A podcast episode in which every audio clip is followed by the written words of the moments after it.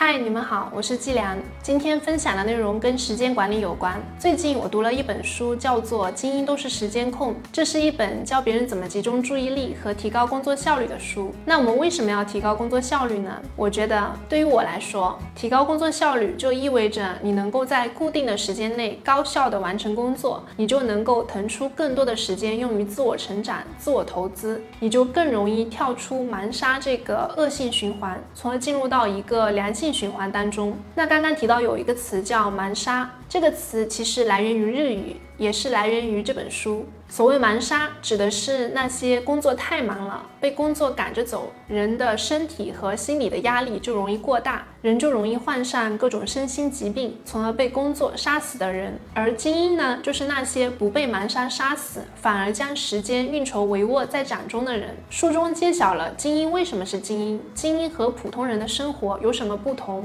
精英不是在下班之后加班到深夜，而是在固定的八小时之内高效率的完成。工作，从而给自己留出更多的自由时间来自我成长的人。作者的经历也很有趣。作者曾经是一个差点被盲杀杀死的神经科医生，在他下定决心要改变自己的生活方式后，他研究和发现了将大脑机能发挥到极致的时间管理术，实现了一天之中完成四个人才能完成的工作，以及拥有了两倍于常人的自由时间。书中分享的时间管理术不仅是来源于作者的个人经历，也有很多新进的脑科学和心理学方面的知识。感兴趣的朋友可以去看一下。那么，我整理了一些我觉得有用的时间管理术，分享给你们。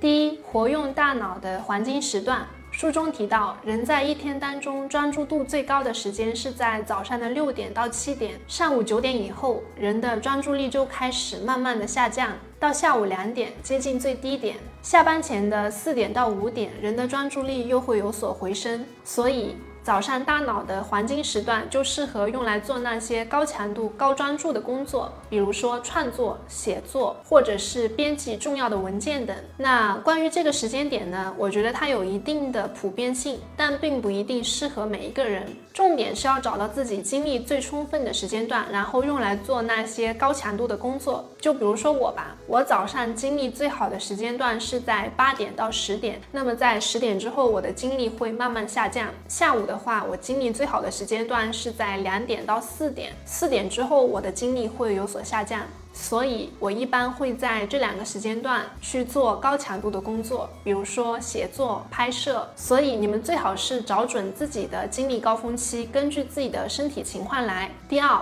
超级轻松的起床术，如果你有起床困难症的话，可以尝试一下这些方法。比如说早上冲个澡，开着窗帘睡觉。早上被闹钟吵醒后，不要马上起床，而是睁着眼在床上再躺五分钟，这些都有利于我们更轻松的起床。那么对对于我来说呢，我自己是没有起床困难症的，我基本上是每天早上七点半我就会自然醒，因为我每天晚上都在同一时间睡觉，所以这些方法我还没有尝试过。如果你有起床，困难症的话，可以去试一下，或者也可以试一下我的方法，在每天同一时间起床，同一时间睡觉，去培养自己生物钟的节奏。第三，早晨最高效的工作方法：早上提前一到两个小时起床，在上班高峰期前乘上地铁。如果地铁当中还有座位的话，可以找个位子坐下来看会书。如果提前到公司的话，可以先吃个早餐，然后在吃早餐的时候顺便想一下今天的工作规划。上班以后的第一件事情，列个 to do list 的清单，把今天要做的事情写下来，然后给他们排序，先做什么，后做什么。关于这两个习惯呢，我在看这本书之前也一直在坚持。我大概是工作以后坚持了有四五年了，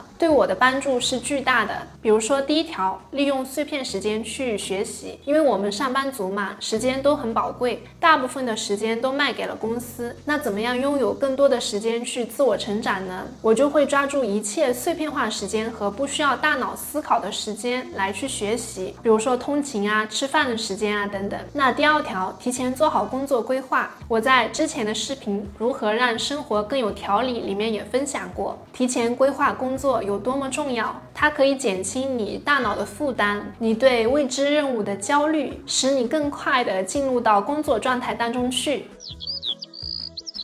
第一，外出吃午餐重启术，一上午都坐在办公桌前高强度的工作，我们的血清素活力就会下降，所以中午的时候我们就要想办法提升血清素的活力，让血清素复活后人就会感觉神清气爽，上午压抑的心情也能够得到转换。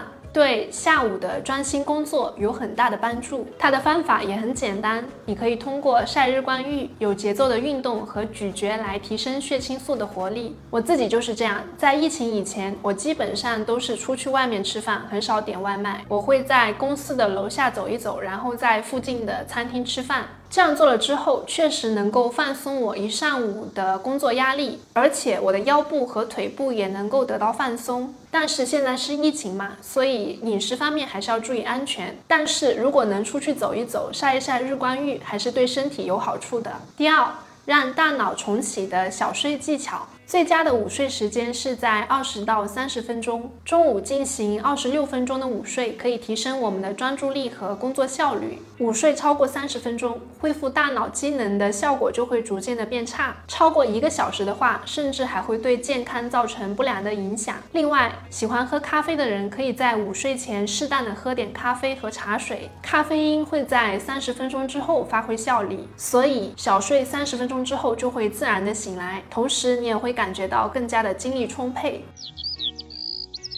第一，睡前两个小时决定人生。早上起床的生活习惯可以影响人的一天，而睡前的生活习惯将决定人的一生。睡前两个小时不建议做的事情有：吃东西、饮酒。剧烈运动、洗澡水水温过高、视觉系娱乐、看闪亮的东西、待在灯光过于明亮的场所等等。反过来，睡前两个小时适宜享受放松，比如听音乐、闻香薰灯、和家人聊天、爱抚宠物、使身体放松的轻微运动、温水浴、读书等等。这些活动都有利于提高我们的睡眠质量。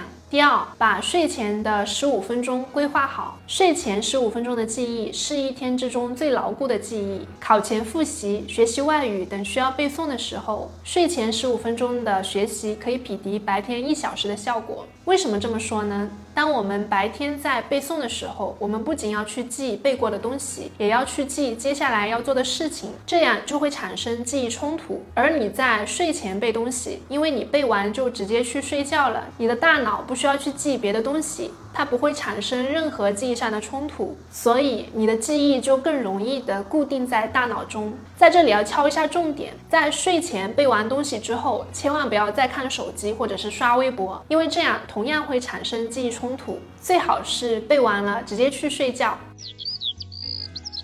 第一。互补休息法，什么是疲劳呢？就是反复使用肌肉或者是大脑的同一部位，由于过度使用而产生的累的感觉。如果在周末还要做平日所做的事情，那只能带来更多的疲劳。所以周末应该做平日不做的事情，借此来休息身体，恢复大脑。这就是所谓的互补休息法。比如说，平日里上班主要对着电脑工作的人，因为你大部分时间都在用脑，身体肯定是缺乏运动的。周末就应该通过运动的方式来放松。而平日里以体力劳动为主的人，周末就不要运动了，可以在家里看看书，活动一下大脑。第二。每天有规律的做同样的事情。当我们养成有规律的在同一时间做同样的事情的习惯之后，身体就会在固定的时间做出相应的反应。比如说，在每天的同一时间睡觉，在每天的同一时间起床，你就会变得不需要闹钟也能够自然醒。在相同的时间做相同的事，培养自己一个习惯，是能够将大脑机能发挥到极致的有效方法之一。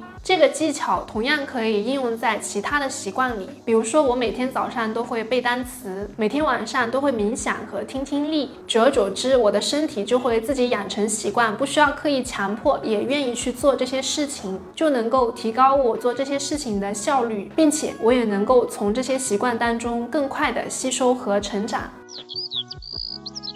第一，趁现在工作数，两分钟以内可以完成的工作，马上去解决。日常工作尽量在三十秒内决断，思考再长的时间也不会得到更好的判断。暂时无法决断的事情，就把它判断为未决，留给日后决断。明确设定工作时间，不是到什么时候为止，而是什么时候做。学会把握现在，遵循现在就做，马上就做，不往后拖延的三个原则，竭尽全力的把现在的一分一秒过好。今日事今日毕。第二，并行工作术，将简单机械的工作与学习思考同时进行。比如说，坐地铁的时候看书，在洗澡之前设定一个思考主题，一边洗澡一边思考。等你洗完澡了，你的项目方案也想得差不多了。这种策略适合的时间段有：洗澡、通勤、上厕所、从家走到地铁站、从上地铁到下车等等。我自己是一直使用这个方法好几年了，可以说在我工作很忙的时候，真的帮我节省了很多的时间。这个我在我之前的自己的时间管理心得当中也有提到，等于说是和这本书的想法不谋而合。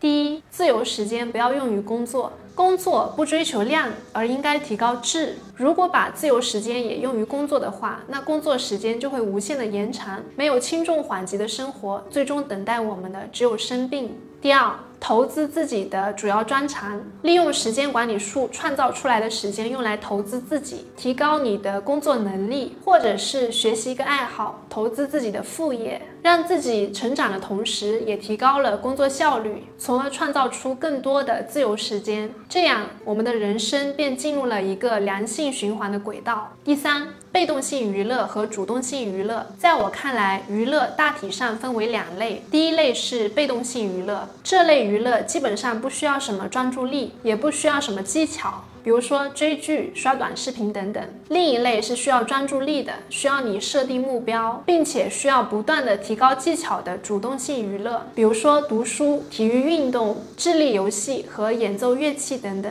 主动性娱乐是提高专注力的一种训练，可以促进人的成长，而被动性娱乐则没有这个效果。第四，改变人生的放松时间。一流的工作人也是一流的趣味人。人在白天需要努力工作，而在晚上就应该学会享受人生，缓解压力，恢复精力。自由时间的利用方法，除了上面所说到的主动性娱乐、被动性娱乐，还可以用来交流沟通、欣赏音乐、发呆等方式来度过。这些方法基本上不需要什么专注力，所以会让我们特别的放松。白天紧张。夜晚放松，一张一弛的生活对身心健康最好。最后引用一下书中的金句：如果你继续使用消耗时间型的工作术，那你就会一直很忙，一直没时间，每天都无法解脱。所以现在能做的，一定要现在就做好了。今天的内容就分享到这里了，感谢你的观看。如果觉得有用的话，记得点赞、分享和关注哦。那我们下期再见，